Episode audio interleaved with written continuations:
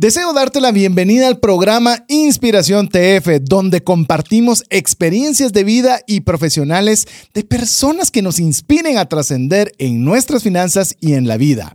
En este episodio, nuestra invitada especial será Marisabel Grajeda de Abuelitos Heladeros. Estoy convencido que te será de mucha bendición. El episodio de hoy es gracias a Central de Negocios, una agencia confiable de seguros en Guatemala, donde puedes cotizar tu seguro médico. Recuerda que una sola enfermedad puede terminar con todos los recursos generados en una vida. Cotiza el tuyo al WhatsApp más 502 5995 4444. Tener seguros es una decisión financiera inteligente. ¡Iniciamos! Comienza un espacio donde compartimos conocimientos y herramientas que te ayudarán a tomar decisiones financieras inteligentes. Esto es Trascendencia Financiera. Soy César Tánchez y mi primer trabajo fue como vendedor de tarjetas de crédito. Odié ese trabajo. Poco sabría que lo aprendido me sería útil para ayudar a personas a usarlas bien. Hola, te saluda César Tánchez y es un verdadero gusto poder compartir contigo un programa más de trascendencia financiera, un espacio donde queremos compartirte conocimientos, herramientas e inspiración para que puedas trascender en tus finanzas, de modo tal que podamos agradar a Dios con la buena utilización de los recursos que tengamos para las necesidades y deseos de nuestra familia, pero también, y hoy en particular con un énfasis especial, que podamos sobreabundar de tal forma que podamos ser de bendición a una persona que necesite una mano amiga. Así que queremos darte la cordial bienvenida. Esperamos que te disfrutes el programa de hoy, que hoy tenemos una invitada especial y una historia fantástica en la cual te vamos a animar a que te unas con nosotros también, no solo a escuchar, no solo a, entretenerte, sino que también puedas poner en práctica uniéndote a esta noble misión que vamos a conversar el día de hoy. Pero no estoy solo, estoy muy bien acompañado de mi amigo y coanfitrión del programa, Mario López Salguero. Bienvenido, Mario. Muchísimas gracias, César. Muchas gracias a ustedes, amigos, por estar en un programa más de trascendencia financiera, donde nos encanta lo que acaba de decir César en versión de acrónimo, el APC, donde nosotros aprendemos prácticamente practicamos y compartimos. Como ustedes saben, nos encontramos en un corte, una limpieza de paladar, como dice César, entre una serie y la nueva serie que estará saliendo próximamente en el programa. Y dentro de esos tenemos varios tipos de programas. Uno de ellos es de los que realmente creo que genera el mayor impacto emocional en nuestra audiencia, que es cuando hablamos de algunos casos de la vida real que le hemos llamado inspiración trascendencia financiera o inspiración TF. Así que si ustedes están listos para estar inspirados, tomar nota, tener aprendizajes. ¿Y qué tal si ustedes comparten esta historia que van a escuchar el día de hoy a través de compartir el podcast de trascendencia financiera con sus compañeros, amigos y conocidos? Pues ahí es donde empezamos a aplicar la última parte, que es la parte de compartir del APC. Así es, así que le animamos a que usted sea parte y usted dice, pero ¿cómo hablan ustedes de podcast? Yo solo los escucho en radio. Muy fácil, si usted quiere recibir el podcast directamente a su WhatsApp, lo único que tiene que hacer es escribirnos al WhatsApp más 502 59 19 05 42 y recordarse, nos pide el podcast y recordarse de guardar ese número entre sus contactos. Eso es todo lo que tiene que hacer para que usted tenga acceso inmediato a todos los, por lo menos el podcast más reciente que nosotros estemos sacando. Pero bueno, Mario nos mencionaba de que hoy tenemos el episodio que hemos titulado, como siempre, Inspiración TF, donde tenemos historias de vida sumamente importantes interesantes. A veces es con un enfoque empresarial que nos anime y nos inspiren a poder desarrollar de mejor forma un emprendimiento, alguna tarea laboral específica. Y también tenemos algunos de impacto social, que este va a ser el caso del día de hoy, en el cual pues quiero que Mario me ayude para poder presentar a nuestra invitada especial, María Isabel Grajeda. Así que te dejo para que contes un poquito de, de nuestra invitada y así ya le damos tiempo hoy estamos hablando mucho al inicio, pero después nos vamos a callar. va a ser Marisabela que va a estar conversando. Bueno, hoy tenemos el gran gusto, como estaba mencionando César, de eh, platicar con María Isabel Grajeda del proyecto Abuelito Celadero. Solo con el nombre creo que se va a hacer ya se van a entusiasmar nuestros oyentes. Es bien jovencita, tiene 30 años, está participando, inclusive participó en como Guatemalteca Ilustre. Este es un programa que ustedes han escuchado de una aseguradora en Guatemala en el 2020.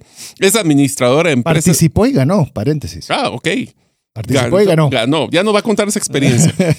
Va- es- es administradora de empresas con experiencia en finanzas, creadora del proyecto Abuelitos Heladeros, que tiene como fin resguardar la salud y vida de un grupo de abuelitos vendedores de helados ambulantes. ¿Se recuerdan todavía cuando iban el tiling, tiling, que estaban pasando fuera de su casa? Pues ellos son cuyas ventas se vieron afectadas a raíz de la pandemia. Es, eh, es maestra del programa IGER en las clases de matemática y lenguaje desde hace tres años, impartiendo clases a adultos de escasos recursos para que puedan terminar sus estudios. Así que bienvenida María Isabel Grajeda. Muchas gracias, Mario. Gracias, César, por la invitación y por tenerme aquí. Eso. Fantástico, qué bueno, qué bueno tenerte, eh, Marisabel. Eh, vamos a poner un poco de contexto porque en Guatemala eh, hay algo, como vos lo mencionaste, del tema de los, de los heladeros y puede ser que en otros países ni siquiera sepan qué es eso. Entonces vamos a poner, eh, obviamente, pues, cualquier, cualquier cosa que no diga correcta, Marisabel, ahí solo, eh, por favor, me interrumpe y lo hace. Pues básicamente en Guatemala hay unos, unas carritos de helado, pero que son como carretones, porque no saben imaginar un carro grande, es un, ¿cómo le podríamos decir? Es una hielera con grande, con llantas, en la cual va siendo empujada, lleva una diversidad de helados dentro y va transitando la- las calles y obviamente cuando se oye, como bien dice Mario, ese tilín, tilín de la, de la campana, pues uno sabe que están pasando y si uno quiere un helado, pues se acercaba a comprar los diversos helados que habían ahí. Entonces, eh, obviamente, muchas veces ya tal vez ya no los vemos, pero me gustaría arrancar por ahí, eh, Marisabel. ¿Esta actividad de los carritos heladeros sigue funcionando como uno lo recuerda niño y que uno estaba esperando oír el tilín, tilín para acercarse a que sus papás le compraran un helado? Sí, así funciona. O sea, ellos salen a trabajar, eh, recorren las calles y pues las personas les van comprando helados, pero eso es como hace 40, 50, 60 años, exactamente la misma actividad. La misma actividad sigue siendo y, y era de distintos proveedores de helados o cómo, funcio- cómo funciona Exacto. ese... Sí, hay diferentes proveedores de helado y tienen, digamos, un depósito donde ellos pues se reúnen y colectan el helado, digamos, en el día y ya salen a trabajar a las diferentes rutas que ellos tengan. ¿Son Mm. rutas preestablecidas o ellos donde creen que pueden tener éxito para poder vender los helados? Exacto. Eh, son rutas que ellos eh, ya sea preestablecidas, que digamos un abuelito tiene 20 años siguiendo esa misma ruta o van probando suerte.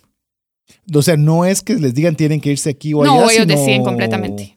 Ellos tienen esa completa decisión. Exacto. Y, y aquí viene la pregunta. ¿Por qué es eh, abuelitos? Es decir, las personas, la mayoría de las personas que hacen esta actividad son personas de edad avanzada. La mayoría, o por lo menos en el caso de las que conocemos, sí, tienen más de 60 años. Yo quisiera que me contaras un poquito, eh, María Isabel, cómo fue que nació este proyecto, por qué la pandemia, por qué abuelitos, por qué helados. Tal vez darnos un contexto de qué es este proyecto. Sí, con gusto. Bueno, no- yo vivía en zona 1 Ujú. y ahí fue donde, cuando empezó la pandemia, teníamos unas dos, tres semanas que había iniciado. Eh, la verdad es que mi hermano mayor tuvo una excelente idea, que era ayudar a los vendedores ambulantes, porque él decía, bueno, nosotros, quiera que no, seguimos teniendo un ingreso, estamos en casa, eh, pero estas personas no, digamos, el- lo que ellos generan en el día, pues con eso comen, con eso viven, Mm. y estamos todos encerrados, realmente nadie está en las calles. Eh, pues entonces mis papás me contaron, porque yo en el día a día, de verdad que yo no sabía, a la vuelta de mi casa había un depósito de helados. Entonces, pues eh, hicimos una cooperacha con mi familia y fuimos a visitarlos. Nosotros pues hablamos con ellos, nos contaron un poco cómo estaba la situación eh, y pudimos darles el dinero. Ahí se había acabado el proyecto completamente. O sea, esa era la idea. Era darles una ayuda. Era darles una ayuda. Eh, yo me quedé medio pendiente porque eh, nos dijeron de que habían algunos que no habían llegado todavía por la jornada. Ellos terminan de trabajar tipo 5 de la tarde y nosotros, digamos, quedamos como a las 4. Entonces yo me quedé medio pendiente eh, y fue así como yo estaba eh, en mi casa y escuché una campanita y salí a ver y había un abuelito. Estaba tal vez como a media cuadra todavía. Y miren, yo lo vi luchar. O sea, de verdad, yo lo vi luchar con su carreta. A él le costaba un poco caminar, eh, con su ropita remendada. eh, él ya no escuchaba. Yo intenté llamarlo para que viniera conmigo y no me escuchaba. La gente le hizo señas para que se acercara. Estábamos a 10 minutos del toque de queda, entonces él estaba luchando como por tratar de llegar.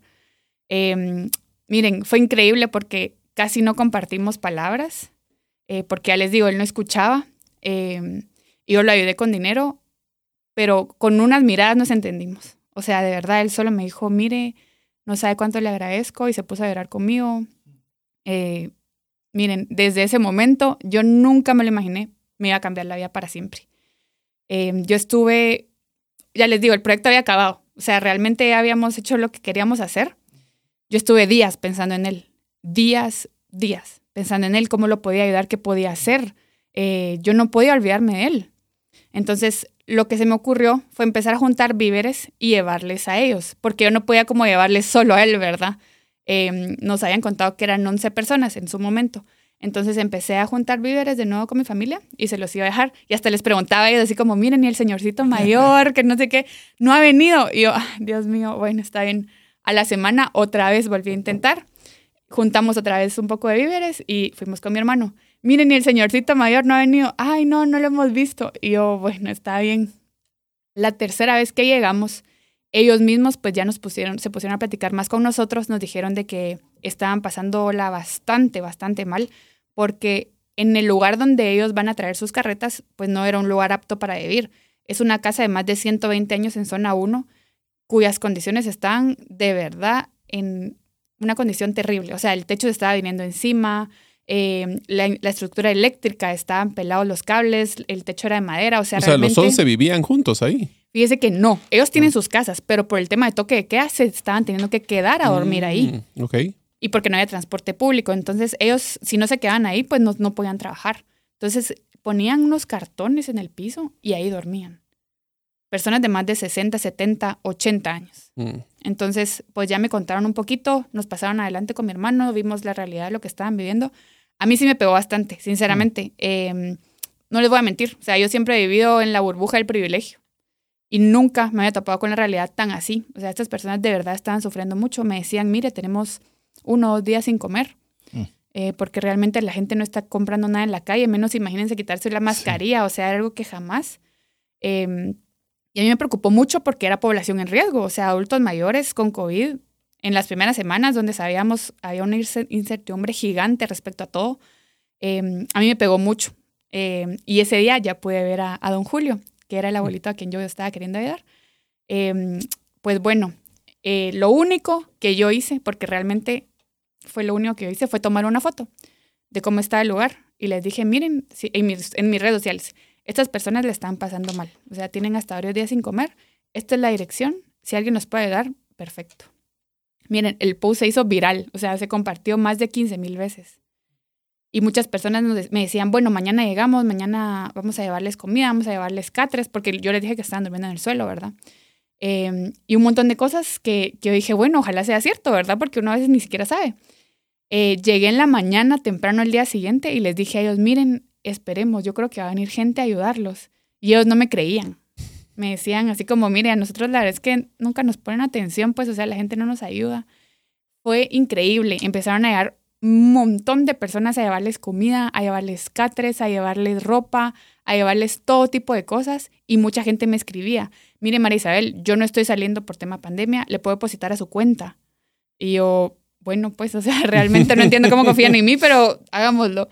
Eh, entonces yo empecé a crear unas redes sociales para ellos, porque yo quería ser súper transparente con el control del dinero y con todo lo que se estaba haciendo, porque es una gran responsabilidad también. sí. sí. Entonces, em, increíble, eh, ellos empezaron a llevarse, no solo tenían en el depósito como que ya cosas, sino que, porque yo decía, si ellos aceptan estar en estas condiciones en este lugar, es porque también en sus casas tienen mucha miseria, pues entonces era la realidad. Ellos empezaron a llevarse hasta camas a sus casas, ecofiltros, porque ellos no tenían agua potable, o sea, ellos bebían y por eso mismo tenían muchas enfermedades eh, y etcétera, ¿verdad? Empezamos como que a dignificarlos que era lo que ellos pues tanto necesitaban y merecían, pues, o sea, es una vida de trabajo. Muchos de ellos empezaron a trabajar desde los 10 años. ¿En eso? Sí, la mayoría sí, empezó a trabajar desde los 10 años. Eh, por tema que emigraron a la ciudad, no pudieron nunca asistir a la escuela, Ellos no saben ni leer ni escribir, entonces no podían aspirar a trabajos pues muy complicados, entonces esa fue la profesión que ellos agarraron y con eso empezaron a sostener a su familia, pero obviamente con el tiempo de pandemia, imposible. Eh, bueno, con lo que yo empecé a recaudar, eh, la verdad es que yo miraba en las noticias, yo miraba en todos lados el tema de la, del COVID y más con el adulto mayor, que ni siquiera a veces ni los atendían o ni los dejaban entrar al hospital. Índice de mortalidad altísimos. Altísimos. Eh, más ellos que estaban pues desnutridos. sí. Eh, tantas cosas que miren, yo agarré como que una responsabilidad y no sé, de verdad me sentía como muy preocupada por ellos. Entonces llegué a juntar una cantidad de dinero que yo les dije, miren, este mes se van a quedar en su casa. Se les va a dar efectivo, se les va a dar víveres y se les va a dar todo lo que se pueda, pero por favor quédense en su casa. No estaban vendiendo nada y se estaban arriesgando a enfermarse, a morirse. Entonces yo les dije, miren, yo soy tan capaz de que salgo a vender el helado por ustedes, pero por favor quédense. Y, y de verdad ellos no me lo creían, pues. O sea, me decían, miren, yo nunca en mi vida he podido descansar. O sea, tengo 40, 60 años trabajando. Sí, porque eso es de lunes, a, de lunes a domingo. De lunes a domingo todo el mes. Sí, porque si no iban, no comían. ¿No comes? Exacto. Entonces, eh, y también adultos mayores que no terminan de comprender, obviamente para todos era nuevo, eh, pero el tema de usar mascarilla, de tener distanciamiento, o sea, realmente sí era muy peligroso para ellos. Entonces, ese fue el plan, dejarlos en casa un mes. Empezamos a vender los helados por medio de redes sociales, los helados de ellos. Empezamos a, alguien nos donaba playeras, vendíamos las playeras, nos donaban gorras. Miren, empezamos a hacer todo tipo de cosas para generar para ellos. Entonces ellos llegaban todas las semanas y les dábamos efectivo, les dábamos comida, les dábamos lo que ellos fueran necesitando. Y muchos de ellos me contaron, me contaban así como, mire, fíjese que me duele tal cosa, he estado malo de algo. Yo les decía, miren, pero no han ido al doctor. Ellos nunca en su vida habían visitado a un doctor por falta de medios. Entonces, lo primero que hicimos fue llevar a todos a un médico. Empezamos a descubrir que muchos tenían enfermedades crónicas, algunos hasta terminales. Justo don Julio, que fue por quien yo hice el proyecto, eh, me dijeron que tenía cáncer en la próstata. Descubrimos después que ya se le había regado los huesos, que tenía metástasis. Mm. Él no tenía ni la menor idea. Él solo padecía de mucho dolor en las piernas, pero él pensaba que era por caminar tanto. Entonces, él pasaba con dolor insoportable todas las noches, hacía llorar del dolor todas las noches. Entonces, hasta que nosotros descubrimos realmente la causa, miren, yo cuando me enteré, yo lloraba. O sea, realmente porque decía, estoy haciendo ya voy a todo llorar esto, yo. estoy haciendo todo esto por él, exacto. y que él esté así enfermo y él ya con 81 años encima, yo no, necesito que, que se ayude de alguna manera para que él esté bien, ¿verdad? empezamos a recurrir a médicos em, y eso es lo que yo quería, realmente em, que fuera una ayuda digna. Entonces yo empecé a llevarlos a los médicos con los que yo iba. Entonces empezaron, o sea, profesionales y, y realmente... Y seguro ellos también apoyaron. También apoyaron. Em, se le dio a don Julio el mejor tratamiento posible. Hasta que dos años, un año y medio después, el cáncer cesó. Él ahora es libre de cáncer. ¡Wow! Él ahora es libre de cáncer. Él es una persona muy, muy, muy creyente yo no dudo que también eso influyó infinitamente. Em, lastimosamente, el daño que causó el cáncer en sus huesos es lo que hoy le está representando muchos problemas de dolor, más que todo. Entonces se le da el mejor tratamiento posible también para el dolor y para que él tenga una vida más digna, pues, y él tenga una calidad de vida. Eh, pues por este tema él ya no pudo salir a trabajar. No, pues. Porque entonces imagínense esto, una persona de 83 tres años ahorita, que no puede generar absolutamente nada, mm. que vive solo con su esposa, que tiene que pagar tratamientos de más de dos mil quetzales al mes. Fácil. ¿Cómo puede hacer eso? O sea, es imposible. imposible. Entonces, eh, es lo que hacemos. O sea, regresando al tema, ellos se quedaron un mes en casa. Empezamos a generar, a generar, a generar, ver cómo hacíamos con estos mini proyectos. Logramos dejarlos 14 meses en casa. Wow, 14 meses. 14 meses. Es más, asustados creo que de haber estado, estar nunca, o sea, nunca estaban en su casa, pues. No, nunca. Y eso también me imagino que ese tiempo les ayudó a poder recuperarse de muchas de estas enfermedades que tenían. Claro, y solo el hecho de un adulto mayor caminar 8, 10 kilómetros al día cargando una carreta de más de 200 libras. 200 libras pesan esas, esas carretas. Sí. A la que pesadas. Es que les tienen que meter unas, unas planchas de metal para que se mantenga el frío en, el, en la carreta todo el día, porque imagínense bajo el sol y obviamente eh, más de 10 horas bajo el sol. tiene que estar Y no bajo el sol, derretir. bajo la lluvia, bajo, el frío, cualquier o situación. bajo cualquier causa. Es que tal vez con lo que mencionabas, Marisabel, eh, de- lo dijiste de una forma tan, tan, tan, tan expedita y tan clara. Vimos una burbuja de privilegio, ¿verdad? Una burbuja de privilegio. Y cuando obviamente supe un poco de tu historia y, y- y queríamos tenerte aquí en el programa, si me preguntan que si yo me fijé alguna vez en, en alguno de los, de los de las personas que estaban empujando la carreta de helados, yo no te puedo decir. O sea, para mí era ir, comprar el helado y se acabó. O sea, qué poca, o sea, qué, qué blindada. Mm. Y tal vez no, no tengo no la empatía porque no quiero también, pa- no quiero llegar a que todos te- tenemos que fijarnos en algo en particular, pero vivimos en una burbuja tal que no nos deja ver eh, de veras cómo esta persona de edad mayor tiene que trabajar todos los días, todos los días de su vida. Si vos te sentís mal, Mario, un día, eh, que te- no, no vas a trabajar. Y, Los sábados y domingos, o un vacaciones. sábado, un domingo, las vacaciones. Pero imagínate que toda tu vida que llevas no has parado de trabajar un solo día, si no, no comes. No, y te diría una cosa, yo realmente sí recuerdo muy bien al, al encargado, el señor que iba en la casa de mis papás. Y era porque tenía sus pies malitos, tenía los pies así como helado. Entonces caminaba como pato, me acuerdo. Y eso sí era una de las cosas porque todos los domingos salíamos a comprarle helados. Eh, era tradición de que estábamos después del almuerzo escuchando la campanita y salir a, a verlo. Eh, nosotros sí hicimos una muy buena, inclusive me acuerdo un par de veces que le dimos regalo en Navidad, me acuerdo, porque era ya nuestro heladero oficial de, de la colonia.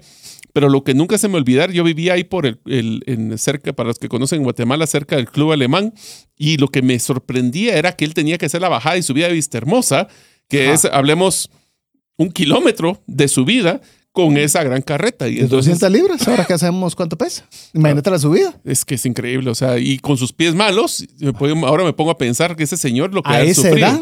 Y era grande ya, o sea, sí era un señor ya grande. Y, el, y esto, el, cuando empezaron con el modelo, eh, eh, una pregunta.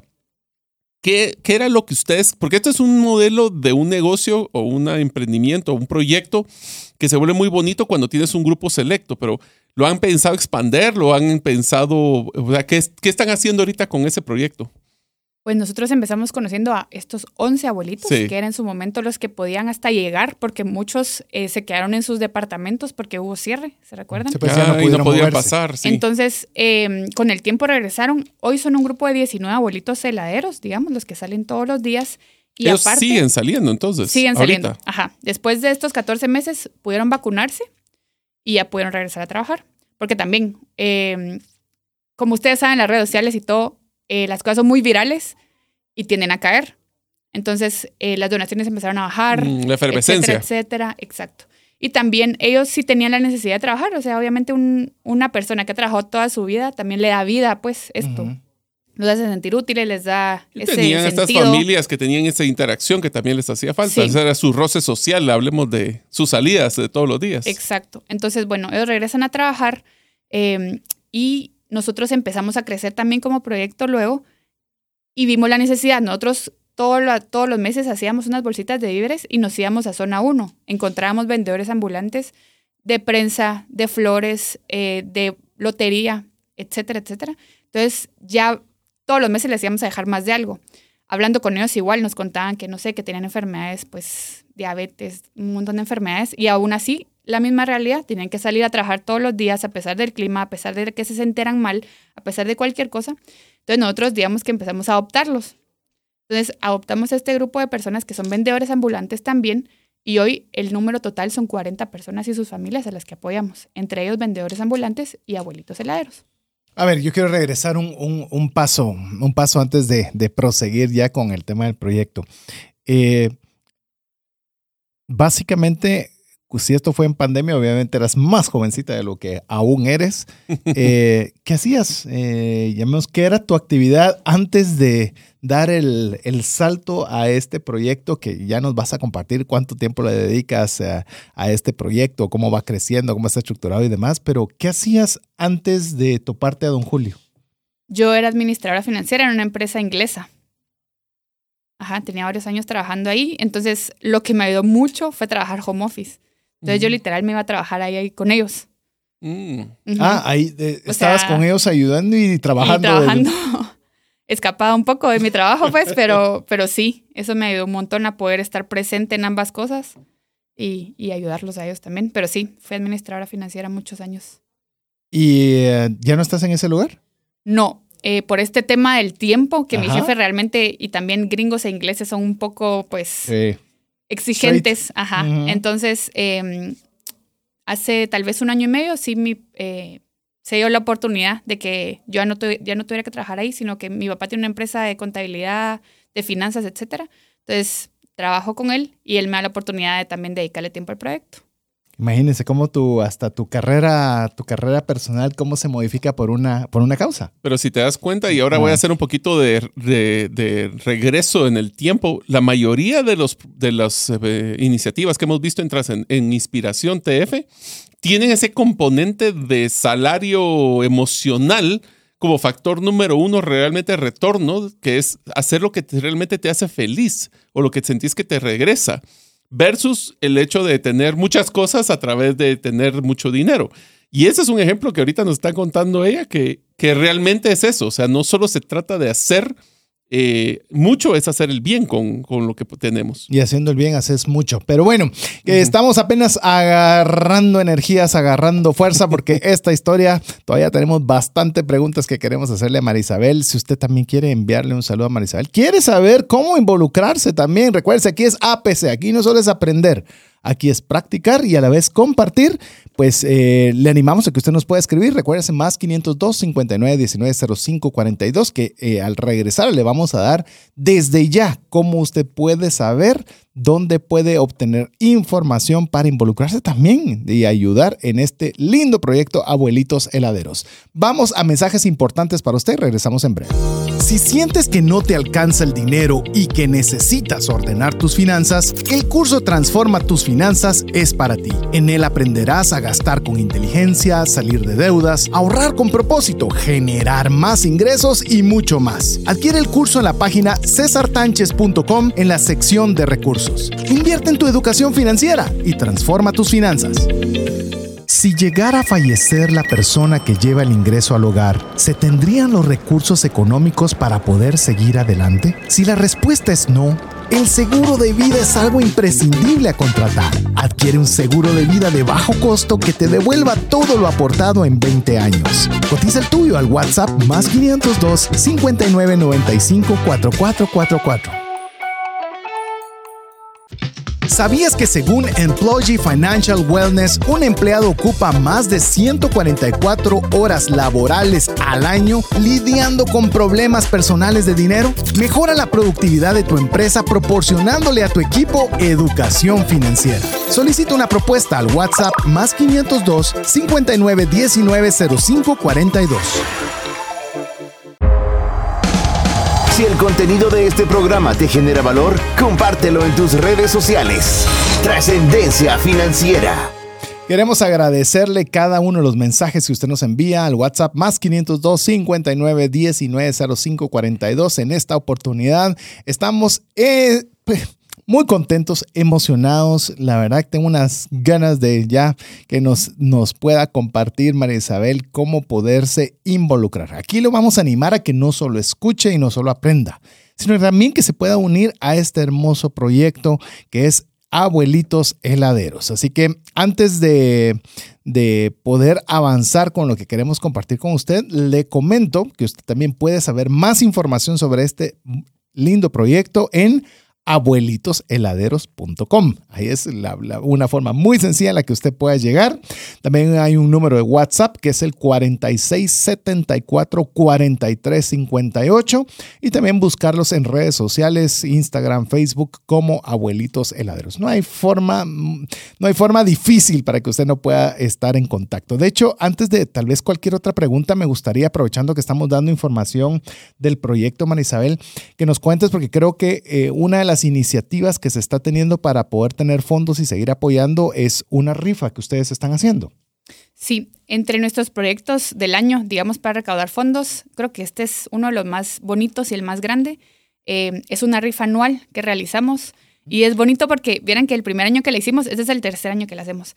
El primer año muy poca gente se unió, o sea, como patrocinadores, y, y aún así logramos como tener una buena captación y, y muy bonito. Y este año siento que fue un boom que tenemos premios increíbles, un viaje a Roatán cinco días todo pagado, Uh, ¿qué te eh, televisores, eh, varios hoteles se unieron también, marcas grandes, empresas. Entonces creo que también eso es lo que nos gusta, que la gente pues se va involucrando más, las empresas ven la necesidad de apoyar también. Entonces eso es lo bonito de esta rifa. El 4 de noviembre es el sorteo final. Como ya les digo, tenemos muy bonitos premios. El ticket cuesta 25 quetzales. Y pues realmente eso es lo que nosotros estamos haciendo ahorita para recaudar fondos y asegurarles a ellos este, este apoyo. ¿Y cómo es que pueden adquirir los números? Eh, por medio de redes sociales los pueden adquirir. O sea, en Abuelitos Heladeros, ahí pueden buscarlos en cualquiera de las principales redes y ahí pueden hacer su compra. Exactamente. O en la página web de una vez se puede pagar y se reciben por WhatsApp Ah, los tickets. compra en línea de una Sí, vez. También, ya me metí. Está, ya ya está tecnificaron a los abuelitos, me parece. Sí. Sí. El no- en, cuan- en cuanto ingresas, eh, te aparece, llamemos una ventana emergente en la cual puedes donar o puedes comprar el ticket. Inclusive, eh, si usted ya ingresa a la página en las tres líneas donde está el menú, va a poder hacer cualquiera de estas tres cosas. Una, usted quiere donar, quiere apadrinar o quiere comprar tickets para la rifa. El tickets para la rifa eh, ya lo explicó muy bien Marisabel, en el cual pues usted puede ganar. ¿Cuántos premios me contaste que había? 38. 38 premios, pero ya vio la calidad de los 38 premios que hay. Pues bueno, es una buena forma de poderlo hacer. No se lo ganó, ayudó. Y si se lo ganó, pues ya vio todavía con esto. Pero me gustaría que me com- comentaras, aprovechando que ingresé a la página de internet abuelitosheladeros.com, Marisabel, ¿qué diferencias hay entre quiero na- donar, que me imagino que será una sola vez, y cómo funciona el tema de apadrinar? Sí, digamos exactamente, César. El donar es una vez la cantidad que las personas deseen y el apadrinar es inscribirse a un débito automático mensual desde 50 quetzales. Así estoy viendo. 50, 100, 150, hasta 1000 quetzales durante un año. Exactamente. A ver, pregunta de esas de examen privado. ¿Cuánto es lo que tendría que yo apadrinar para tener a uno de estos abuelitos eh, apadrinado completo? La pregunta es compleja porque, por ejemplo, tenemos abuelitos que realmente no tienen ninguna enfermedad. Ah, depende del abuelito. Que, ajá, y que realmente mantenerlos no es un gasto tan trascendental como tenemos abuelitos que tal vez, y nos ha pasado el caso, eh, que el día de mañana Dios no lo quiera, pues hay que hospitalizarlos eh, cuatro días en el hospital, en una clínica privada, porque en un hospital público ni los reciben, empezando por ahí. Eh, a un Julio lo tuvieron que operar ya. O sea, realmente depende de cada abuelito, depende de la situación, depende de las enfermedades. Entonces sí es como bien variable. Ok. Es, es, ah, es, es- es complejo. Estás hablando, ah, les digo que cuando estaba preparando la nota, sabiendo de la entrevista que íbamos a tener hoy, eh, me puse a pensar en, llamemos en mis hijas que ven a sus abuelitas y pues están en los 70, ¿verdad? En los 70. Ya no pensando en los- descansar. No, y uno es muy, pos- y lo, y lo digo, lo, digo con el absoluto respeto y que así creo que debe ser de, pues, de tenerles ciertas atenciones, consideraciones, eh, lo más que uno puede con sus abuelos. Y, y después uno se pone a pensar, esta misma persona podría estar en la calle empujando una carreta y si no logra vender un helado, eh, no, les digo, sí me hizo así realmente recapacitar fuerte de de cuánto es el, la magnitud del proyecto que, que, que están dentro, Marisabel. O sea, ¿cómo fue? Es que es una necesidad ya, creo yo. Eh, como tú lo dices, César, es un tema de, regresamos a esto, son personas que toda su vida no han tenido la nutrición adecuada, que el día de hoy una gripe se le transforma en neumonía, Ah, sí. en Fácil. anemia y necesitan trasplantes de, eh, transfusiones de sangre. Así, o sea, esa es la realidad. Y hablando de esto, eh, ya les digo, en- hemos tenido mal- malas experiencias con salud pública, ni siquiera lo reciben en los hospitales. ¿Y cuál es la opción de ellos? Yo digo, No. ¿cómo puede la gente? No. Y aún así, fíjense que sí tuvimos la oportunidad con un abuelito que tenemos un doctor que realmente nos ha salvado la vida, porque de verdad es un ángel para nosotros, el doctor Palomo. Él eh, vio a un abuelito que, ya ¿Cuál les es el digo, nombre completo del doctor? Le vamos a hacer full publicidad. Mauricio Palomo, es Mauricio, internista. Es, Internista. pero Búsquenlo. miren, es un ángel ese doctor para los No. abuelitos. Eh, fíjense que nosotros llevamos a- al abuelito a esta clínica en la zona 1 donde lo llevamos y el doctor fue bien honesto con nosotros. Nos dijo, miren, a él hay que hacerle una serie de exámenes, una serie de laboratorios y necesita tres transfusiones de sangre que no va a bajar de 200 mil quetzales la cuenta. Wow. Hmm. Así. Entonces, un doctor de ahí trabajaba en el hospital de Antigua, en el hospital público. Entonces, nos ayudó, la verdad es que nos ayudó a que lo ingresaran al hospital. Este abuelito estuvo 11 días en el hospital y la verdad es que muy complicado. Cada cosa que, cada examen que él necesitaba, nos pedían que nosotros fuéramos y lo lleváramos a, una, a un laboratorio externo y lo pagáramos. Entonces, realmente lo público ni siquiera es gratis, ¿verdad? Mm. O sea, cada examen, al final gastamos más de 3 mil quetzales. Necesita ahora este examen. Tienen que llevarlo ustedes. Necesita eh, una colonoscopía. Aquí están las biopsias para que ustedes las vayan a analizar a ese grado. Wow. Entonces, realmente yo les digo a ellos, y yo lo miraba, porque sí, esos exámenes sí nos tocó llevarlos y estar con ellos. Yo miraba a las demás personas. Yo decía, ¿cómo pueden pagar esto? Es que no lo pueden, por No eso es pueden. de que estaban enfermos.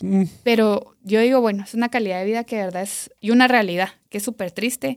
Eh, regresando al tema, César, que yo sí creo y lo veo mucho ahorita, eh, que ellos sí tienen familia. Muchos de ellos tienen familia. Y así les digo yo a veces eh, a las personas, a veces quisiera que no tuvieran familia, fíjense. Porque realmente el trato que les dan, los desprecios que les dan a mí. Las familias a los abuelitos. Las familias Sí. de los abuelitos a los abuelitos. Exactamente. A la gran. Los Y- dejan y- abandonados. Y no solo abandonados, sino que realmente es ese, te dejo solo, estás enfermo, no me problema. interesa. Eh, por eso es que ellos tienen que salir a trabajar de esta manera a esta edad.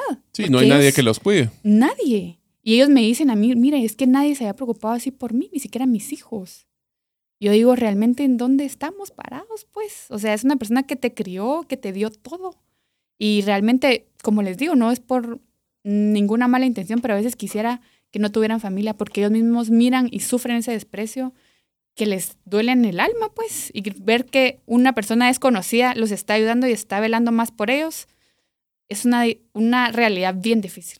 Que a la vez, eh, y solo corregime si, si estoy pensando mal, a la vez también ellos han de sentir un amor inmenso de decir, estas personas que no son ni mi familia, ni tendrían por qué importarles, se preocupan por mí. No sé cómo, cómo has visto ese, ese contraste, entiendo lo otro perfectamente, pero ¿cómo has sentido el contraste de un extraño, por decirlo entre comillas? Ha sido una relación y una experiencia increíble, sinceramente. Les digo, yo me quedé sin abuelitos a mis 15 años. Yo no tengo ningún abuelito. Bueno, Y- tienes muchos. Exacto. Sí, ahora tienes Ahora tengo 40, Sí, pero, sí, sí.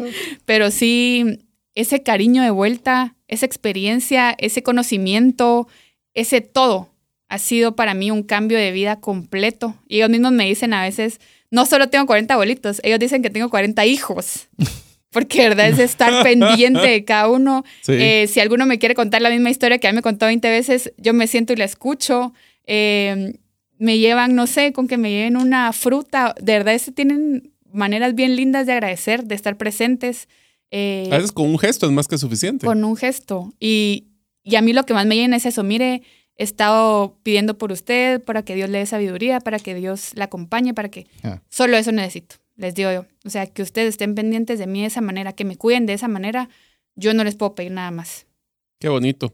Y una de las cosas que me gustaría preguntarte es el ¿cuáles son algunos de los casos que te has sentido más orgulloso, aparte de este que tuvo que tuviste que ayudarle en temas de su salud? ¿Qué, qué es lo que tú crees que ha sido el mayor impacto que ha tenido en la percepción de estas personas con respecto a su vida?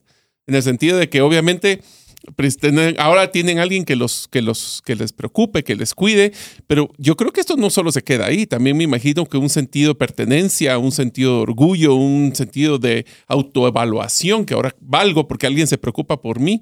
O sea, esto es un tema donde tira la piedrita y empieza a crear muchos, eh, muchos eh, círculos y olas. ¿Qué crees que ha sido este impacto que ha tenido este proyecto con los cuarenta y piquito que tienen ahora? Eso es creo que lo más importante y lo que yo he tratado, porque sinceramente nosotros los jóvenes no tenemos así como una buena imagen. La gente dice así como, bueno, a los jóvenes ahorita no les importa como que muchas cosas. Entonces nosotros por redes sociales creo que hemos tratado no solo de, bueno, vengan y ayuden a estas personas, sino que realmente eh, decirle a la gente, miren, o sea, el adulto mayor necesita ayuda y ni siquiera yo les digo, ni siquiera nosotros nos tienen que ayudar, sino que si uno puede estar pendiente de alguien más y hablamos mucho como de la dignificación del adulto mayor.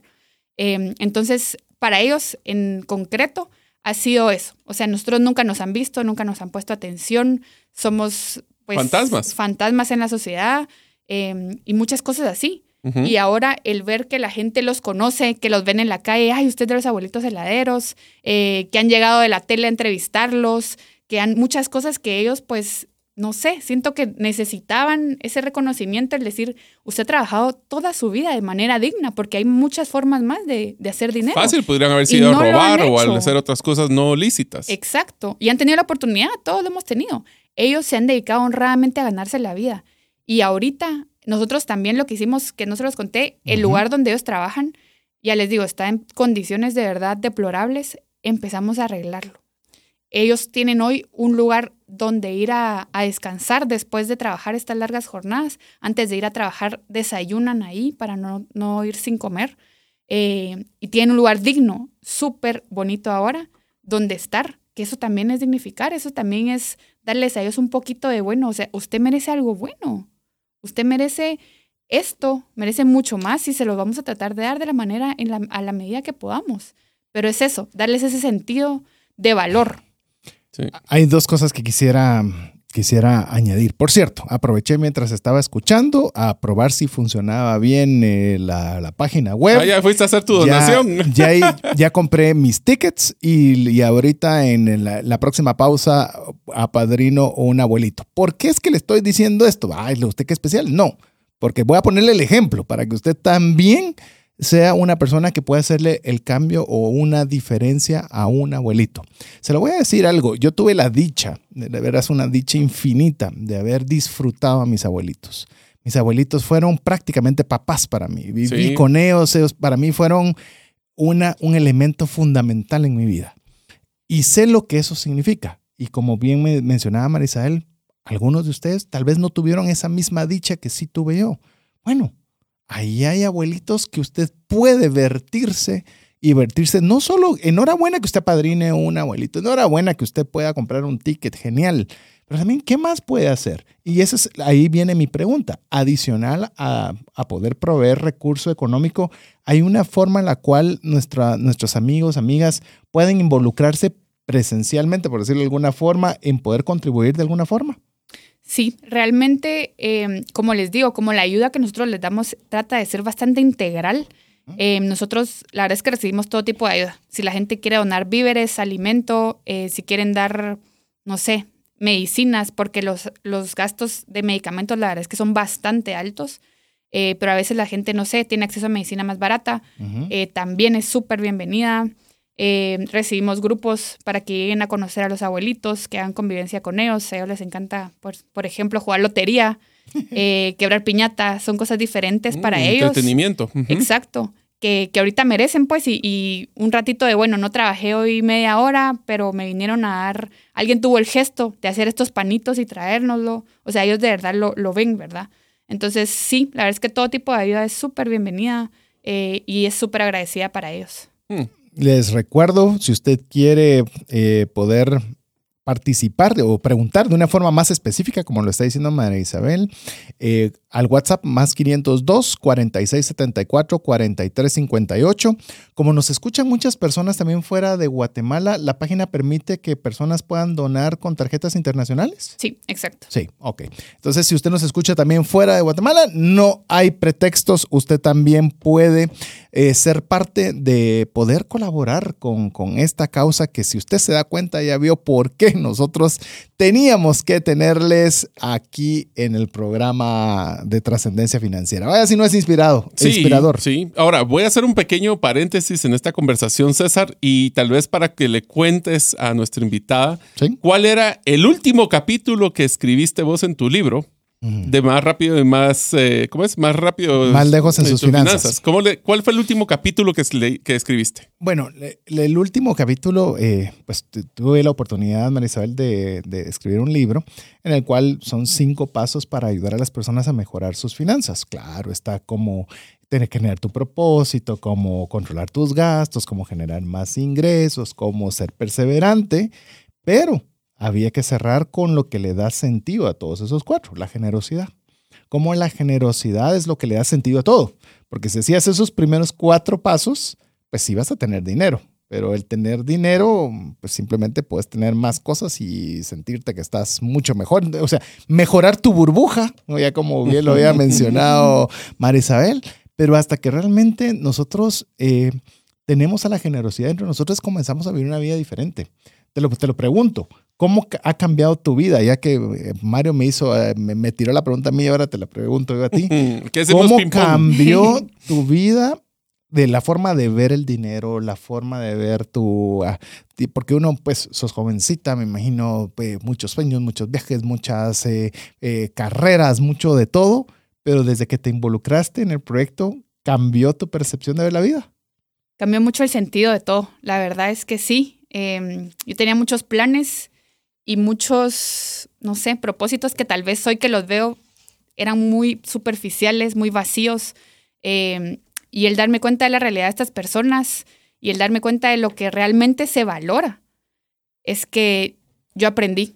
Así, así les digo yo, ellos me dicen todo lo que usted nos da, y yo les digo, ustedes no se imaginan ah. lo que ustedes me dan de vuelta, o sea, yo no necesito eh, ningún agradecimiento, ningún nada, o sea, yo he aprendido de ellos, wow, o sea, cada plato de comida, aunque sea una tortilla con frijol, ellos lo valoran y lo agradecen. Agradecen tanto que yo digo, yo soy infinitamente agradecida con lo que tengo, que solo el hecho en Guatemala de no haber pasado hambre en toda mi vida, les puedo decir, hmm. soy demasiado privilegiada.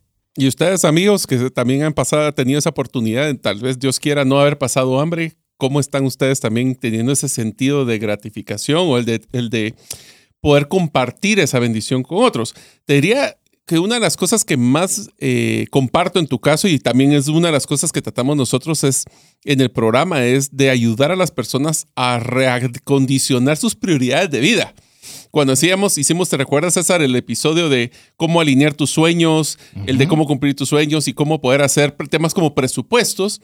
Eh, te das cuenta de que muchos de los presupuestos, cuando ya te pones a revisarlos, te das cuenta que sus prioridades son cosas triviales, o sea, entretenimiento, eh, estar comiendo fuera cuando podemos comer dentro, o estar haciendo eh, compras tales triviales. Y cuando te das cuenta de que una persona, y ahí es donde creo que vamos a poner un contexto y un golpe duro en nuestra audiencia, es cuando te das cuenta la cantidad de comida o cuántos abuelitos podrías tú poder patrocinar en el hecho de no tener que cambiar tu televisión este año te das cuenta el impacto que puede tener y no importando cuánto ganes, porque eso no es, no es, lo relevante, es cómo tú defines la bendición que quieres generar a través del dinero que tú generas, con tu familia o fuera de ella. ¿No crees que ese es un poquito lo que te cambió, esas prioridades en tu día, de cómo lo fuiste cambiando de, de, nivel, diría yo? Sí, sí, sí, exacto. O sea, realmente eso y lo que hablábamos, que el salario emocional al final le da un sentido completamente diferente a todo lo que hacemos. Les voy a ser muy honesta, yo cuando trabajaba para esta empresa que les decía, miren, para mí cada día era pesado. O sea, yo me levantaba y decía, bueno, a ver qué me espera hoy. Em, todos los días eran lentos, era mi vida como muy repetitiva. Hoy me levanto con tantas ganas de que empiece el día, de empezar a ver cómo ayudamos, de empezar a ver qué hacemos. Y cada día es diferente. O sea, como les puedo decir, Hoy lo más importante de mi día fue enseñarles a los abuelitos a jugar lotería, a jugar memoria, porque para eh, también les ayudó un montón con el Alzheimer y todas esas cosas. Sí. Como hoy fue, estuve ocho horas en un hospital esperando que le dieran resultados a un abuelito, está grave en el hospital. O sea, es un, sí es duro. O sea, les voy a decir la verdad. Es un shock. Todo ha sido, No todo ha sido súper lindo, que la gente ayuda. Ha sido retos, responsabilidad, compromiso. Ha sido todo porque realmente em, sí no he aprendido, sinceramente, al día de hoy a separar lo emocional. Mm. Entonces, digamos, el año pasado, don Julio se enfermó muy grave, estuvo cuatro días hospitalizado. Gracias a Dios, él se recuperó, estuvo bien. A los dos días, yo hospitalizada. Del estrés. Del estrés, de los nervios, me dio vértigo. Y, o sea, de verdad, yo no. Ja. No puedo separarlo. O y sea, a quien ya ¿verdad? le dio vértigo, ja, Oh, eso, eso es tremendo. Sí, sí, sí. Es Y yo creo tremendo. que no se puede. Eh, Yo creo que dejaría uno de ser humano, ¿verdad? Exacto. Uno de ser humano. Y yo creo, amigo y amiga, y por eso es que usted eh, le insistimos tanto en la generosidad y por eso es que tenemos estos espacios de inspiración TF, porque, y lo digo con el absoluto respeto, se lo digo con mucho cariño, no tengo forma de- suficiente de realzarlo. Es que a veces creemos nosotros que el problema más grande del universo lo tenemos nosotros. Es que sí, es que me... Y tenemos cualquier... Es que no tengo el internet a tantos megas cuando no me está llegando o, o inclusive o estoy, o tengo, en- estoy endeudado o me están llamando a la tarjeta o, o no sé, mil cosas que son válidas. Pero realmente cuando nosotros nos damos cuenta cuál es la realidad, como bien lo decía Marisabel, eh, yo, y le digo, he tenido muchas, muchos inconvenientes de todo tipo, financieros y demás, pero nunca me he preocupado si tengo un plato de comida en enfrente. Ni Nunca, nuestros hijos tampoco. nunca, ni nuestras hijas. No. Y, y apenas podría imaginar qué significa eso. O sea, levantarse hoy y no saber qué voy a comer. Mario mencionaba mi libro, yo, yo platiqué de Maná de Vida, que es un- una escuela en Escuintla maravillosa, en la cual los niños, si bien es cierto, reciben educación espiritual, de educación de física, matemática y demás, van porque quieren comer, o sea, porque hay comida. Esa es, esa es la razón primordial en la cual eh, estos estos niños van ahí. Y, y- y se lo voy a resumir en un ejemplo. Eh, en mi, cuando mm, salgo de mi casa a dejar a mis hijas a la parada del bus, eh, obviamente Guatemala está llena de cables por todos lados, ¿verdad? de electricidad y de teléfono, de todos lados. Está inundado, entonces no puede uno ver al cielo sin ver 50 mil cables. El tema es que hay un cable en particular que siempre está lleno de palomas. Siempre, siempre, pero es ese único cable. Y siempre me causaba curiosidad cada vez que pasaba porque solo ese cable. Digo, ¿qué tiene ese cable de especial dentro de toda la gama? Y una vez regresando un poco más tarde me di cuenta que había una persona que salía de la casa de enfrente que agarraba comida y les tiraba comida. Entonces decía yo, ¿usted qué? ¿Cómo, cómo incluso los animalitos saben dónde pueden recibir ese pequeño detalle de un alimento en ese momento? ¿Cuánto más nosotros de ser más agradecidos y de decir, bueno, tengo un problema, sí, pero no es el problema más grande del universo? Te da contexto. Te da un gran contexto. Porque si tú. El, el problema que nosotros tenemos, y, y, y tal vez, Marisabel, tú me dices si lo que voy a decir es correcto, pero el problema que tenemos es que en esa burbuja, nuestro contexto de problemas está limitado. Cuando tú fuiste con los abuelitos, te abrió a darte cuenta de que tus problemas son irrelevantes comparados con lo que otras personas viven. Y eso es lo que te- deberíamos nosotros tratar de luchar, es exponernos a, nosotros y a nuestros hijos de tener esa, esa interacción, ya sea con abuelitos, heladeros o con cualquier otra entidad que queramos, pero nos da contexto. Y también te ayuda mucho, y aunque te hayas ido al hospital, te ayuda mucho al estrés porque también te das cuenta de que ya tus problemas no son tan trascendentales como esperabas. Fíjense que, regresando a esto, mi, papá, hay una frase que dice mucho y nos, nos la dijo cuando éramos pequeños, es que nos decía, no hay que ver para arriba para desear lo que tienen los demás, sino hay que ver para abajo para ver lo agradecidos que deberíamos de estar. Mm. Y es que es cierto, o sea, realmente, eh, a pesar de esto, y, y de verdad que yo todo lo que soy, todo lo que hago, se lo doy a mis papás. Mis papás desde que, pues obviamente me crearon en una familia llena de amor, llena de Dios, llena de muchas cosas lindas. Eh, y realmente, a pesar de todo, sí es esto, o sea, como ese, ese cuidado que nos dan no nos permite ver más allá de, de la realidad y ver realmente las, en las calles lo que está pasando la gente, ver tantas cosas porque uno se absorbe de realmente el día a día, del tengo que trabajar, tengo que ser mejor, tengo que estar, tengo que... Entonces nos cegamos a, a, ver lo demás, ¿verdad? Entonces creo que también es súper importante eh, ser vulnerables a esto. Eh, yo sí pienso, eh, lo llegué a pensar mucho al principio, que si este beneficio se nos ha dado, ya no es como, bueno, debería ayudar, ya debería ser una responsabilidad social para nosotros. Fantástico, fantástico. Quiero mencionarle, en, cuando usted apadrina a un abuelito, le sale un video que si usted eh, se siente así, que es un hombre así, macho man y que no, pues se va a poner a llorar. Oye, se lo aviso de una vez. Así que le recordamos abuelitosheladeros.com, ahí es donde usted puede comprar los tickets y también ahí puede usted apadrinar a uno de, de ellos. Así que lo animamos a que usted lo pueda hacer. Mientras lo hace, lo dejamos con importantes mensajes para usted. Una sola enfermedad puede acabar o destruir considerablemente el patrimonio que te ha tomado una vida construir. No permitas que eso suceda y contrata un seguro de salud que te permita tener acceso a los mejores hospitales del mundo y con cero deducible en hospitalizaciones en Guatemala. Solicita una cotización al WhatsApp 5995 4444. Si sientes que no te alcanza el dinero y que necesitas ordenar tus finanzas, el curso Transforma tus finanzas es para ti. En él aprenderás a gastar con inteligencia, salir de deudas, ahorrar con propósito, generar más ingresos y mucho más. Adquiere el curso en la página cesartanches.com en la sección de recursos. Invierte en tu educación financiera y transforma tus finanzas. ¿Deseas aprender a invertir en criptomonedas y no sabes por dónde iniciar? El curso Realizando tu primera inversión en criptomonedas te guiará desde cero hasta realizar tu primera inversión. No necesitas experiencia o conocimiento previo. Adquiere el curso en herramientasprácticas.com e ingresa el código Bitcoin Economics para poder obtener 5 dólares de descuento. Apliquemos juntos el APC de trascendencia financiera. ¿Qué significa APC? Aprender, practicar y compartir. Aquí estamos eh, viendo, le estoy enseñándole a Marisabel que efectivamente me dice que cuál video es, pero aquí lo estoy mostrando para que vean que sí, ya está padrinado y sale este, este video. Me imagino que ni te has de recordar de todas las detallitos que van poniéndose a la página. No, pues, no suele suceder. Suele. Suele suceder, pero. No, y es, que han sido tres años, más de tres este. años de lucha. O sea, de verdad, ha sido un camino eh, súper retador. Es que, como les digo, yo tenía 27 años cuando empecé todo esto, ni 27, tenía 26. Eh, y no me imaginé. O sea, realmente que yo les, les iba a decir que tres años después me iban a ver mm. siendo la cara de todo esto porque hasta eso, digamos que al principio yo no quería vincularme en nada, así como... No querías tener el apego emocional. no, y no quería tener protagonismo, ¿saben? Eh, porque decía, bueno, que, la, que todo sea medio anónimo y que la gente, pues, si quiere ayudar, que sea por algo y que no...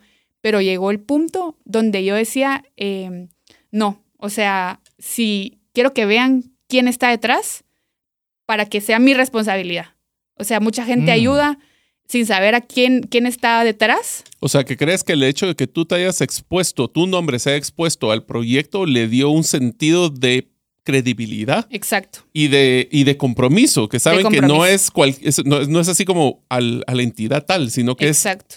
es, es Marisabela que va a dar la, cara. Para bien o para mal. E inclusive una responsabilidad para ti. 100%. porque no es lo mismo, y si no funciona, me aburro, pase lo que pase, pues ahí pasará y uno de alguna forma siempre tiene la puerta de salida medio abierta. Pero en este caso es, eh, no es de esa forma. Y mira, estoy viendo el video de el que te estaba comentando y, y aparecen imágenes del lugar donde salen los cables expuestos. Mira esto, Mario. Obviamente, amigo, usted si lo quiere ver, tiene que apadrinar a alguien. Así es. Pero es impresionante. O sea, sí Ahí en cualquier rato se puede quemar eso. No, es que era de verdad un peligro, no era así como, bueno, tal vez, y la gente así lo, lo ve, ¿saben? O sea, al principio decían así como, no, es que eso ya es como, no, no es tan necesario, ¿verdad? Yo decía, no, o sea, es que realmente es un peligro para su vida. Y no solo es, bueno, hay que medio tengan un lugar, o sea, es darles algo bonito, algo que ellos merecen, algo dignificar, pues, al final del día. Yo creo que eso es lo valioso. Y me, gustaría también en esa, en, esa, en esa línea, viéndote esa energía, esa fuerza, ese compromiso para este proyecto de los abuelitos em, heladeros, ¿qué le podrías tú decir a los jóvenes? Porque usualmente cuando uno, o por lo menos nosotros hemos hecho algunas actividades de, de generosidad, de servicio, no son necesariamente jóvenes los que están participando en estas actividades, son personas más o menos de mi edad, un poquito más jóvenes, eh, pero no son jóvenes. Entonces, ¿qué les podrías tú decir a los jóvenes que estamos viviendo un tiempo en el que pareciera que el joven se lo merece todo, ¿verdad? El, el joven se le debe dar todo, y lo digo otra vez con mucho respeto, con mucho cariño, sé que no lo son todos, pero por lo menos en las actividades que he tenido la oportunidad de involucrarme, los jóvenes no han estado presentes. Contame qué podrías tú decirles a los jóvenes para que se animen a, participar. es lo que he visto, César, y lo veo como en muchos casos. Y justo lo pensaba hasta en la iglesia, ¿saben? Yo miro solo a gente grande, eh, ayudando en proyectos y todo, gente mayor. Nuestro público es gente grande. Sí. Entonces, em, yo justo, no sé, he tenido la experiencia de, de compartir con colegios, con universidades, eh, yo les hablaba de eso, que realmente, ¿por qué esperamos a que, no sé, tengamos cierta edad, cierta madurez para darnos cuenta de lo realmente valioso si podemos entregar, por ejemplo, yo lo veo así, yo le voy a entregar a Dios, a este servicio, mis mejores años Wow. Mis años más productivos, donde tengo más energía, donde tengo sabiduría para hacer las cosas, yo eso le voy a entregar. Wow. No cuando yo, bueno, ya esté en el ocaso de la vida, yo digo, bueno, ya... Te hablan. Mario. Te hablan, que Se te quedaron viendo a vos, solo aviso. No, no, no, no. César, Mario.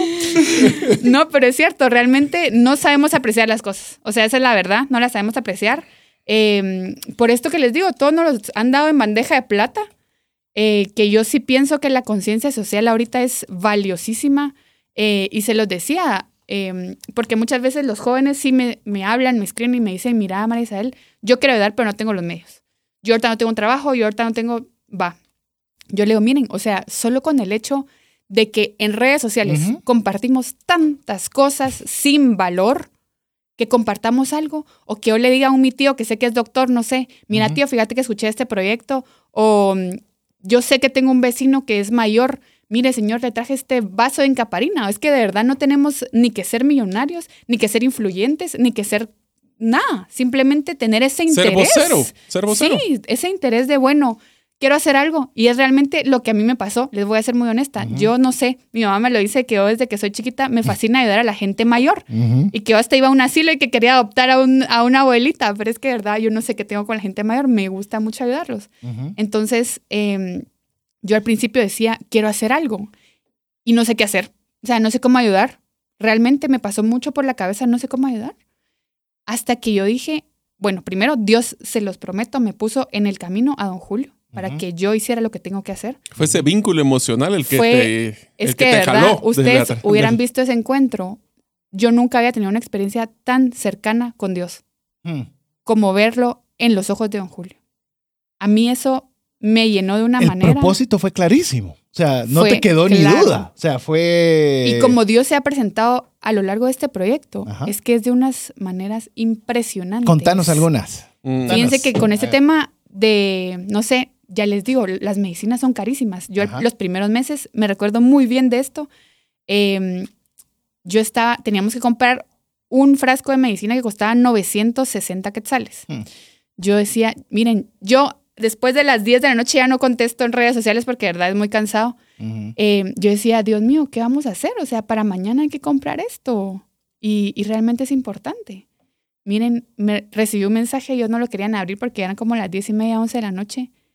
Una persona había depositado 960 quetzales. Nombre, exacto. Exacto. Ah, Miren, yo me puse a llorar. Fui con mi mamá y le digo, Pero ¿cómo sabía? ajá, Dios, miren, yo solo Dios. y le escribí a la persona, mire, Dios la puso en mi camino de una manera que usted ni se imagina. O sea, de verdad, cosas así que yo digo, ¿cómo más? O sea, No. ¿cómo más puede ser? Es que es increíble. pues nadie manda 960. Mando Nadie, 1000, mando 900. nadie. 950, pues. Exacto. Pero no números 960. Ajá. No, y así, se los juro, hace dos, tres semanas. Y es que es lo malo y lo triste a veces que nosotros como empezamos a, a perder de vista esas cosas. Ujú. Imagínense ya después de tres años. Pero hace poco sí me pasó algo muy similar y fue que nosotros los 25 del mes es que vemos a los abuelitos, a, a todos, todos, todos y les damos su bolsa de víveres, su efectivo y lo que ellos necesitan. Y yo tenía una cantidad específica para repartirles. Les repartí el dinero. A un abuelito acaba de fallecer su esposa y me dijo, mire, la verdad es que hasta me tuve que meter a una deuda para sacarla y poderla enterrar y todo esto. Entonces, él me lo comentó pues así contándome porque yo le pregunté cómo se sentía él, etcétera. Entonces, miren, yo vine y le dije, mire, yo me voy a hacer cargo de su deuda y lo voy a ayudar porque no solo está pasando un duelo, Mm. sino que realmente el saber, voy él vende boletos de lotería. No se imaginan lo poco que se gana con eso. Es una cosa que yo no, hasta que me lo explicaron bien, yo no lo entendía. Es, ellos no ganan nada. Entonces, y, que, y saber que él tenía esa deuda que no solo tiene que juntar para comer, sino que para pagar la deuda de que su esposa falleció con esa... Bueno, yo le dije, mire, yo le voy a ayudar con esta cantidad. Y él pues ya se quedó tranquilo, que era lo que yo quería. A los dos minutos eh, me dice Giovanni, que es la persona que trabaja conmigo, me dice, mira, acaban de hacer este depósito de exactamente la cantidad que yo había entregado entre lo que se dio y entre lo que ayudé a ese señor. Wow. Yo creo que usted tiene algún micrófono ahí escondido y que Dios le está diciendo, va, ¿cuánto querías? Ahí está. Va, Solo expréselo. no, ha Solo expréselo y ya. De verdad, Dios no nos ha dejado. Y ya les digo, o sea, yo con que, miren, pues, don Julio, yo no sé, yo como que trato como de estar muy pendiente de ellos porque ellos así son. La vez pasada eh, a uno de los abuelitos le dio parálisis en la cara y, y se puso grave. Así fue a trabajar. Él ni siquiera se dio cuenta. Ah. Cuando regresó yo le vi toda la cara torcida. Yo le digo, ¿qué le pasó? Pensé que le había un derrame o algo. Le vamos al hospital. Pero ellos no, no como que no priorizan su salud, obviamente, y como están acostumbrados a salir a trabajar así, no, no le ponen atención. Don Julio pasó dos días sin comer, le dolía mucho el estómago. Yo me preocupé mucho. Lo llevé al doctor, lo llevé al hospital. Tenía piedras en la vesícula. Lo tenían que operar Mm. inmediatamente. Pero tenía neumonía. Ah. Entonces el doctor me dijo, mira, es que no lo puedo abrir porque se va a morir. No se imaginan lo que yo sentí, ¿verdad? Se imaginarán. Eh, entonces él me dijo, mira, yo voy a intentar hacerlo eh, por láser, digamos, para no abrirlo, pero si se complica, sí lo tengo que abrir y es muy probable que se muera. Yo, Dios mío, que sea tu voluntad. Yo, aquí vamos a hacer todo lo que se pueda porque estamos hasta en una clínica privada, uno, un médico excelente. Y así fue. Dios tomó el control. El doctor salió de una manera, pero miren, sudado y me decía, mira, Marisa, no te imaginas todo lo que tuve que hacer para no abrirlo, pero él está bien. En un par de días ya está recuperadísimo y como si nada le hubiera pasado. No es que fue de verdad un milagro, un milagro. Sí. Bueno, ya compré mis tickets, ahí te encargo que yo sí puedo ir a bucear a ¿Ya padrinaste también? Ahorita voy, voy uno por uno. Ah, va, tranquilo, ah, o sea, va. no, No, cre- aquí, no crea que ma- aquí nosotros hablamos, pero ¿cómo es APC? ¿Sabe qué es lo que pasa? Aprendemos, Y- practicamos pero- y hoy le luego- compartimos. Pues sí, pero te voy a decir una cosa, ¿sabes qué es lo que a mí más me gusta ayudar así como en este caso abuelitos? Que desde que nosotros, así como tus, tus papás te enseñaron eso, mis papás siempre me enseñaron de que dar, de dar algo, a, ayudar el bien, te regresa 10 veces. Entonces, dar un poquito para ayudar a los abuelitos, yo espero de que mi, bueno, yo no tengo abuelitos tampoco, pero esperaría de que pues algún abuelito salga mejorado por esto y que si realmente algún día Dios me lo devolverá.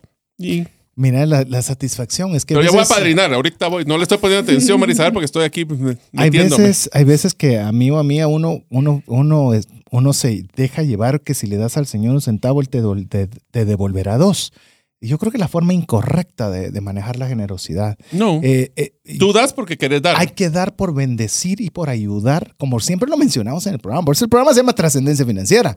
No se llama riqueza financiera, se llama trascendencia financiera. Es cuando usted va a dar más allá de usted. O sea, la- lo que usted le da a cada uno de estos abuelitos. eh, o sea, usted se como... eh, Marisabel no lo pudo haber dicho de mejor forma porque lo vive todos los días. Pero lo que uno recibe al dar, no hay forma posible de compensación. O sea, esa, esa plenitud y esa forma de llenura. Por eso es que nosotros aquí lo vamos a empujar a que usted trascienda a través de la generosidad. Eh, Marisabel, tengo curiosidad. Arrancas tú con el proyecto, que el proyecto arranca por lo que tú ya nos has estado contando la historia. Hoy día el proyecto sigue siendo solo tú o hay personas involucradas. Eh, ¿Cómo está el proyecto tres años después? Habemos tres personas involucradas eh, y empezó hace un año, un par de meses, empezamos a hacer los trámites pertinentes para que sea fundación, porque sí queríamos comprometernos de full. O sea, y me decía mi hermano, esto es peor que un contrato de casamiento. Me dice, te estás comprometiendo y yo sí, o sea, lo quiero hacer. Eh, y de verdad que como, como ustedes dicen, todo se va como acoplando y, y Dios sabe qué hacer en qué situaciones. Mi papá es eh, auditor, mi hermano es abogado. ¡Hala! Eh, ¿Me O sea, sí, o sea. Eh, y yo he trabajado en finanzas toda mi vida. No, están los tres elementos, Eh, están ahí. De verdad, hemos, y hemos hecho tan buen equipo y, y de verdad todo se ha dado para que, para que podamos hacer las cosas. Entonces, esperamos ya en próximamente ya tener la fundación ya con todas las de ley y poder con esto pues ayudar a bendecir a más personas, pero esa es la meta. Nosotros lo que queremos es eso, digamos, ahorita no es como que yo les diga, miren, yo me voy a quedar con 40 personas y así generemos lo que sea, pues vamos a ir viendo, sino que nuestra meta es, bueno, ahorita tenemos a 40. A final de año, nuestra meta es ayudar a 50 y sus familias. El otro año duplicar la cantidad. O sea, eso es lo que nosotros queremos, porque es tanta la necesidad. O sea, Oye, no en- vamos a terminar de jamás de ayudar, pero, pero si podemos ir creciendo. Uno más, como diría Schindler, uno más, ¿verdad? uno más y Uno más. exacto. Uno más. Es una vida, es una familia, es, es, es un ser humano. A ver, Exacto. pregunta entonces, ¿dónde ves a la fundación de abuelitos heladeros en tres años? Para que no seamos así de que castillos en el aire. En tres años, ¿qué quisieras estar haciendo? Por lo menos ayudando a cientos de personas. ¿Cientos? ¿Cuántos son cientos? ¿Cien? 200, 300, Tal 500, Tal vez unas ¿cuántos? 200. ¿Doscientos? 200. 200 Porque es que lo que les digo es eso. A mí no me gusta, bueno, te ayudé una vez. A mí eso no me gusta. O sea, porque yo sé que la siguiente se- va a seguir con hambre, no le cambié la realidad. A mí me gusta, bueno, yo me comprometí con este, con este grupo de 40 personas, con ellos me comprometo integralmente. Entonces, eso es lo que nosotros buscamos y como que queremos ayudar completamente. Entonces, yo les digo, yo no me puedo comprometer con alguien que yo no sé que lo voy a ayudar y que el día de mañana, no sé, por ejemplo, ahorita tenemos a tres abuelitos que ya no pueden salir a trabajar. Entonces, como les digo, les proveemos todo, absolutamente. Y también es medicamento, también es todo. Entonces, eh, si llegan a ser cinco, si llegan a ser diez personas, tenemos que tener la capacidad de proveerles todo. Porque ya les digo, o sea, muchos de ellos tienen unas enfermedades que yo no sé cómo salen a trabajar así. Tenemos una abuelita que sale Necesidad. a trabajar con 500 de nivel de azúcar. Abuelita. Abuelita, que sale a vender Sí, lotería. eso también no me he puesto a pensar, sí. Las abuelitas. Sí, aquí es abuelito y abuelita. No, pero no. uno rápido ubica uno, o, pues en esas Heladeros eran hombres, usualmente. Ajá. Sí, sí, sí. Sí, Pero- los heladeros son hombres, pero los demás vendedores ambulantes sí tenemos Sí. bastantes abuelitas. Pero sí, o sea, eso es lo que nosotros, es lo que mi preocupación más grande. En cada vez que crezco, eh, crecemos en número, es crecer en Bien. todo y Bien. bien hecho, Y sosteniblemente. sosteniblemente. Sí, eh, por ejemplo, yo también siempre he pensado que dar un plato de comida es, pues bueno, saciaste el, el- el hambre hoy, pero y más tarde y mañana y pasado. Entonces, sí, no es solo como cuando estabas haciendo ese número, sino que estabas obviamente haciendo eh, algo que pueda ser integral en la vida de cada una de estas personas. Eh, sin lugar a dudas, es fenomenal. Bueno, Eh, ya soy padrino. ¿Ya? Ya. O- oficialmente. Ya. Padrino y tickets. Padrino y ticket. Y el ticket me voy a ir a bucear a Roatán. Así es, y si no, también contento de hacerlo. Eh, le animamos, le voy a recordar mientras tenemos ahí una, un- ya, ya estamos llegando casi al final del programa, que usted puede también comprar tickets para una rifa que se va a hacer el 4 de noviembre. Como usted puede escuchar este programa en cualquier momento, pues eh, 2023, en el cual eh, son 25 quetzales. No tiene que comprar uno, puede comprar dos. Puede Yo compré comprar dos. tres, Yo compré cuatro. Yo compré dos. Puede comprar 10, puede comprar 50. Lo importante es que usted participe. Adicional, si usted eh, quiere hacerlo, vaya a la página web, es la forma más fácil. Nosotros ya lo hicimos, está súper fácil. abuelitosheladeros.com o bien al WhatsApp eh, más 502 46 74 43 58. A ver. ¿Esa es la tarea no? No, la tarea no es A esa. ver, La ver, tarea, es que van a tener que hacer este aporte y nos tienen que mandar a nuestro, Ah, a nuestro WhatsApp sería. más 502 58 919 05 42 42. lapsus mental y lo que vamos a hacer, ¿sabes qué? Para apoyar, ¿qué Sí. tal si re- re- a los que todos los que se inscriban y nos manden esos le vamos a regalar por lo menos dos libros de los que Vamos a rifar tenemos? dos libros, va, dos de... de 10 razones para invertir en criptomonedas y, 5 para no de- hacerlo. Cuatro libros vamos a obsequiar entre las personas que De nos vez. envíen al WhatsApp más 502 59 19 05 42 su comprobante de apadrinamiento o de compras de tickets. Así que. Es más, a los primeros cuatro se los regalamos, sin rifas y sin nada. Va, más fácil todavía, pónganse las pilas, abuelitosheladeros.com, hágalo de una vez. Y le animamos también a que si usted, es un- usted está en una empresa, también quisiera que nos contaras un poquito de esto, cómo las empresas pueden involucrarse. De hecho, tuve la oportunidad de tener tu contacto gracias a Motoshop BRC con Karen Villeda, que me contó de, de ustedes. ¿Cómo puede una empresa así como Motoshop BRC también unirse y apoyarles? Por ejemplo, en tema de rifa, tenemos empresas que son patrocinadores de premios. Esa es una. Eh, también, digamos, eh, muchas empresas se han involucrado en tema de eventos. Entonces, digamos, tienen día de verano, día de lo que ellos quieran.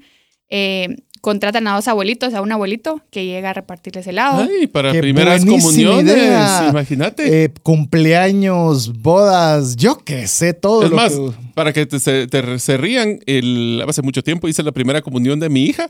Contratamos una, una empresa para hacer el tema de helados y cositas así. Y en el video, el protagonista fue el heladero que estaba bailando con mi hija en el, eh, cuando les pusimos la música y salió en el video. Así que hasta puede ser bonito para poder hacer buenos recuerdos. Sí. Sí, y, Y- hasta gente linda, de verdad, hasta dice, bueno, van a ir a mi boda y nosotros no vamos a pedir regalos, sino que vamos a pedir donación para, para el abuelito. Ala, Así. imagínense. O sea, imagínense bendecir uno su boda de esa manera. O sea, de verdad, a mí me parece increíble. Entonces, sí, las empresas nos han invitado eh, a llegar. Eh, también ellos pueden llegar y vender el helado, no tiene que ser la empresa lo que los compre, sino que abrirles las puertas para que ellos puedan tener y les ayuda, porque no es una jornada que van a estar trabajando Van a estar eh, ahí ocho horas, van a estar en un lugar fijo y van a estar pues con venta segura, digamos, ¿verdad? Que esa es la realidad de ellos. Al día de hoy, yo les digo, muchos de ellos regresan con cero quetzales. Hmm. Después de trabajar todo el día, 10 quetzales vendieron. Una pregunta, no sé si se puede mencionar, pero para uno dimensionar qué tanto puede cambiarle el día a un abuelito, ¿cuánto es lo que, llamemos, si vendieran todo su stock de helados? Que en un alguien y le día, compra la carreta te completa. compra la carreta completa. ¿Cuánto es eso? ¿O también eso es variable? O, o- o si no se puede decir, no lo sé. Es variable también, pero los abuelitos yo he visto que les gusta llevar mucho helado. Ajá. Mis gordos como que pensaran que saber...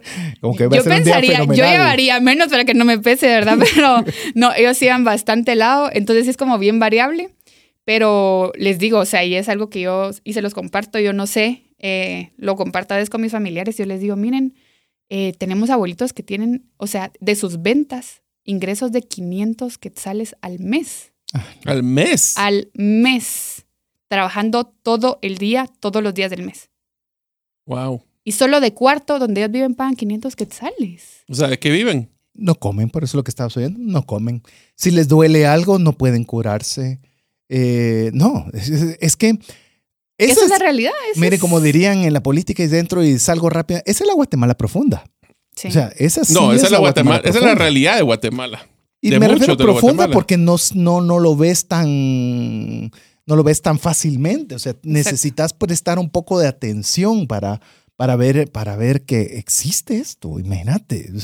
Es inconcebible. Y, y si usted, amigo, fue a comer con su familia y gastó 500 quetzales para los que están fuera de Guatemala, 60 dólares. Eso es lo que están ganando algunos de estos abuelitos al mes, trabajando todos los días 10, 12 horas. A ver, ¿qué tal si le ayudamos también a Marisabel a hacer este sueño de los 200 de una forma interesante? A ver. A ver, se me va a salir un poquito en mi vida del mundo corporativo de recursos Dale. humanos. ¿Qué tal si ustedes, amigos que nos están escuchando, le llevan el proyecto a su equipo de recursos humanos o alta gerencia de la empresa donde ustedes trabajan y le ayudan a que a través de débito de su paga directo, o sea, ni siquiera lo tienen que meter tarjeta ni nada, sino que débito automático de, sus, de, de su salario, puedan estar aportando una cantidad regular, así como apadrinamiento hacia uno de estos abuelitos. Y les voy a decir por qué esto se vuelve interesante. ¿Y qué tal si ustedes, por lo menos, a ver, te pongo aquí en, en- en caliente la, situación. ¿Cuántas personas deberían de aportar para que justifique que un abuelito llegue a la, a la- a la empresa a repartirles helados a cada uno de ellos? Aparte que apadrinen, que compren el stock de, de hielo o de, de los Helados. helados y que vayan a repartir esos helados. Yo creo que con eso un sentido de salario emocional, de que una empresa aporte a esto, va a ser muy trascendental. Pagarle al abuelito 150 quetzales. Ala, Eso es el día que... que si más Que me parte paga. el corazón. Bueno, amigos, ¿qué tal No. si nos ponemos de ¿Cuántas tarea? empresas podríamos poner 150 quetzales Deja para eso, esto? o sea, comprarles todo el Por stock de los, los, Por los, supuesto. los 200 libras de helados, que no son ¿verdad? pero todos los helados y lo llevamos a la empresa que reparta y aparte de eso lo padrinamos. Ahí es Pues donde sí, estamos con un par de empresas que, que de verdad se comprometan y del salario se les descuente la cantidad que ellos deseen. O sea, la vida de ellos cambiaría también, pues. Más 502 4674 4358 es el WhatsApp de Abuelitos Heladeros para que usted lo haga directo. Nosotros como Trascendencia Financiera únicamente le estamos dando a conocer una realidad y algo en lo cual usted con muy poco puede ayudar y hacer mucho. Estamos llegando al final del programa, María Isabel, y quisiera dejarte este espacio para, no solo para despedirte de la audiencia, sino también algún llamado o algo que tú quieras agregar previo a terminar. Sí, bueno, primero gracias por la invitación, de verdad, eh, le agradezco un montón. Para mí el hecho de dar a conocer el proyecto es algo súper importante y como ven es algo que me apasiona, que me encanta. Em, yo quiero invitar a la gente a eso, como que a, a involucrarse. Creo que nuestras redes sociales ha sido lo más transparente entonces ahí pueden ver de verdad desde el día uno, que yo les dije a los abuelitos, hoy no salen a trabajar. O sea, desde ahí pueden ver todo lo que hemos hecho a lo largo de más de tres años, cómo las vidas se han cambiado, cómo es que hasta me dicen, los abuelitos son otros. O sea, don Julio se mira más joven, cosas así, de verdad. Eh, pero esa calidad de vida, ¿verdad? Entonces yo creo que uno eso, como que ver realmente en redes sociales, ya les digo, gastamos tanto tiempo en cosas que no valen la pena ver y compartir esto, solo con eso de verdad es una gran ayuda. Eh, entonces, eso, uno, conocer, dos, ayudar. O sea, realmente como les digo, yo no les digo, miren, ayuden a abuelitos heladeros. O sea, ayudemos. A veces, no sé, un abuelito, una persona grande, con que le pongamos atención cinco minutos. Ellos se sienten valiosos, se sienten mejor, su día cambia, eh, su salud mejora, no sé, es tanto lo que nosotros podemos llegar a impactar en la vida de alguien que tenemos que hacerlo. Entonces, yo creo que eso, eh, ayudemos, porque como ustedes dicen, se regresa el triple. Tal vez no ahorita, tal vez no lo veamos nosotros siquiera, pero va a pasar. Entonces tenemos esa fe y, y, eso, pues invitarlos a conocer, a ayudar con cinco quetzales, le están cambiando la vida, le están salvando la vida a alguien. Mm. Así, así impactantes. Ah, muchas gracias, Mario. Bueno, yo solo les dejo ya el entusiasmo de poder apoyar. Ya somos, eh, ¿cómo sería? Padrinos. A padrinos, padrinos de César y yo. ¿Qué tal si ustedes se apuntan? Los primeros cuatro les van a, damos a dar un regalo hasta de un libro, pero pónganse pilas y mándelo ya. Así, los primeros cuatro. Así es, antes de cerrar, lo repito nuevamente, WhatsApp de Abuelitos Heladeros, más 502 46 74 43 58 o bien vaya a su página web abuelitosheladeros.com. No tengo forma suficiente de agradecer el, no solo el tiempo, sino esa visión, esa responsabilidad, como lo mencionó Marisabel, por estar invirtiendo en los abuelitos heladeros. De verdad que únase, únase, todos podemos hacer mucho y poder apoyar y trascender en nuestras finanzas. Recuérdese que todo esto algún día vamos a dar cuentas ahí arriba y ¿qué vamos a llevar? ¿Será que solo vamos a llevar qué cosas hicimos o vamos a también llevar fruto del fruto que a Dios le agrada. Así que me despido en nombre de Mario López Alguero, nuestra invitada especial, María Isabel Grajeda, Jeff en los controles, su servidor César Tánchez. Esperamos que este programa haya sido de inspiración para su vida y esperamos contar con usted la próxima semana si así Dios lo permite. Mientras eso sucede, que Dios le bendiga. Si el contenido de este programa te genera valor, compártelo en tus redes sociales. Trascendencia financiera. Esta es una producción de iRadios Guatemala Centroamérica.